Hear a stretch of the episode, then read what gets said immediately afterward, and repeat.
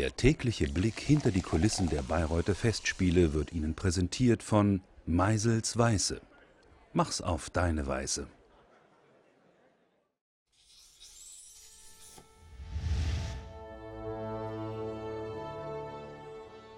Wagner Venedig, das ist zugleich ein Mythos und eine Realität. So kann man das sagen, genau wie Venedig ein Mythos ist und eine Realität.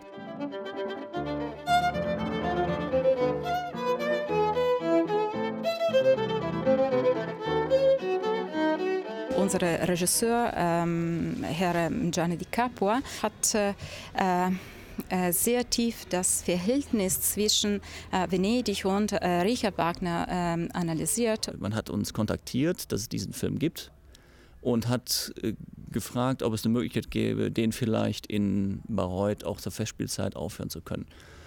Ähm, das hat uns begeistert und wir fanden das eigentlich eine, auch eine sehr schöne Idee, dass wir das ermöglichen, dass der Film auch hier gezeigt werden kann. In unbedeutenden Städten, kleineren Städten. Der Vortrag, den der Dr. Piontek davor gehalten hat, den fand ich sehr unterhaltsam und auch sehr gut beleuchtet. Und wenn man ihm zugehört hat, hört man das Vorspiel zu Tristan und Isolde und auch die, die Liebesszene, hört man mit anderen Ohren.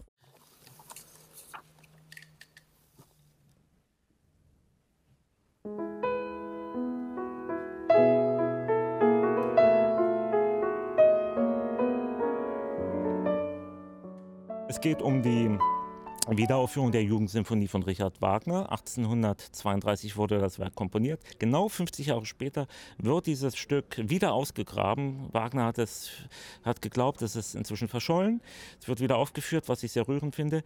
Und dieser Film nähert sich dieser Aufführung mit sehr sinnlichen Mitteln. Es ist kein trockener Dokumentarfilm, es ist ein äh, Dokumentarfilm, der nicht mit Fiktion arbeitet, aber der alle äh, Mittel einsetzt, um dieses Thema äh, wirklich in eine schöne, genuine filmische Form zu bringen. Venedig ist im Tristan vorhanden. Das heißt, wir verdanken dieser Stadt, das ist meine These, die Instrumentation der weitesten Teile des zweiten Tristan-Aktes im inhaltlichen Sinne, nicht nur als Zufallsort, wo er da saß und instrumentiert hat und äh, wichtige Inspiration für den dritten Aufzug.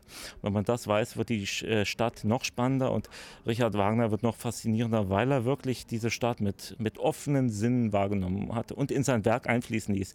Das ist das Spannende an der Geschichte.